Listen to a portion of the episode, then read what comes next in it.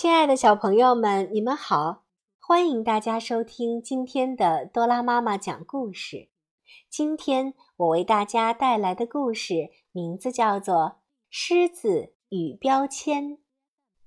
清晨，狮子从睡梦中醒来，突然觉得尾巴有些不对劲。他仔细的一看。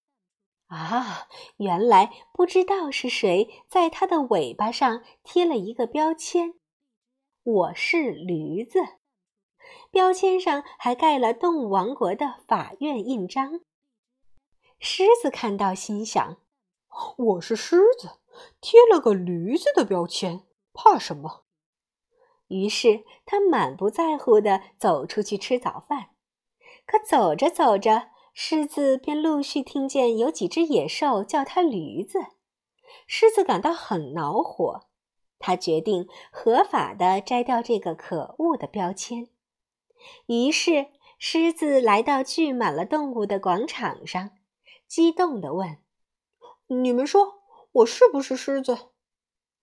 但是，由于它的尾巴上有法院判定的标签。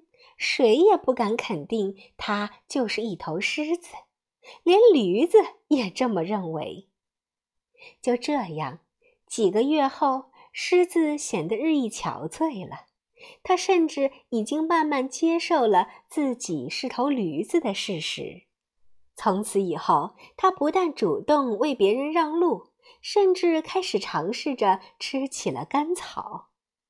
一天早晨，大家突然听到一声奇怪的驴叫声，那是从狮子的洞里传来的驴叫声。宝贝，你是不是也觉得狮子既可怜又可笑呢？他只相信别人的判定，却不相信自己，结果连自己的身份都弄不清了。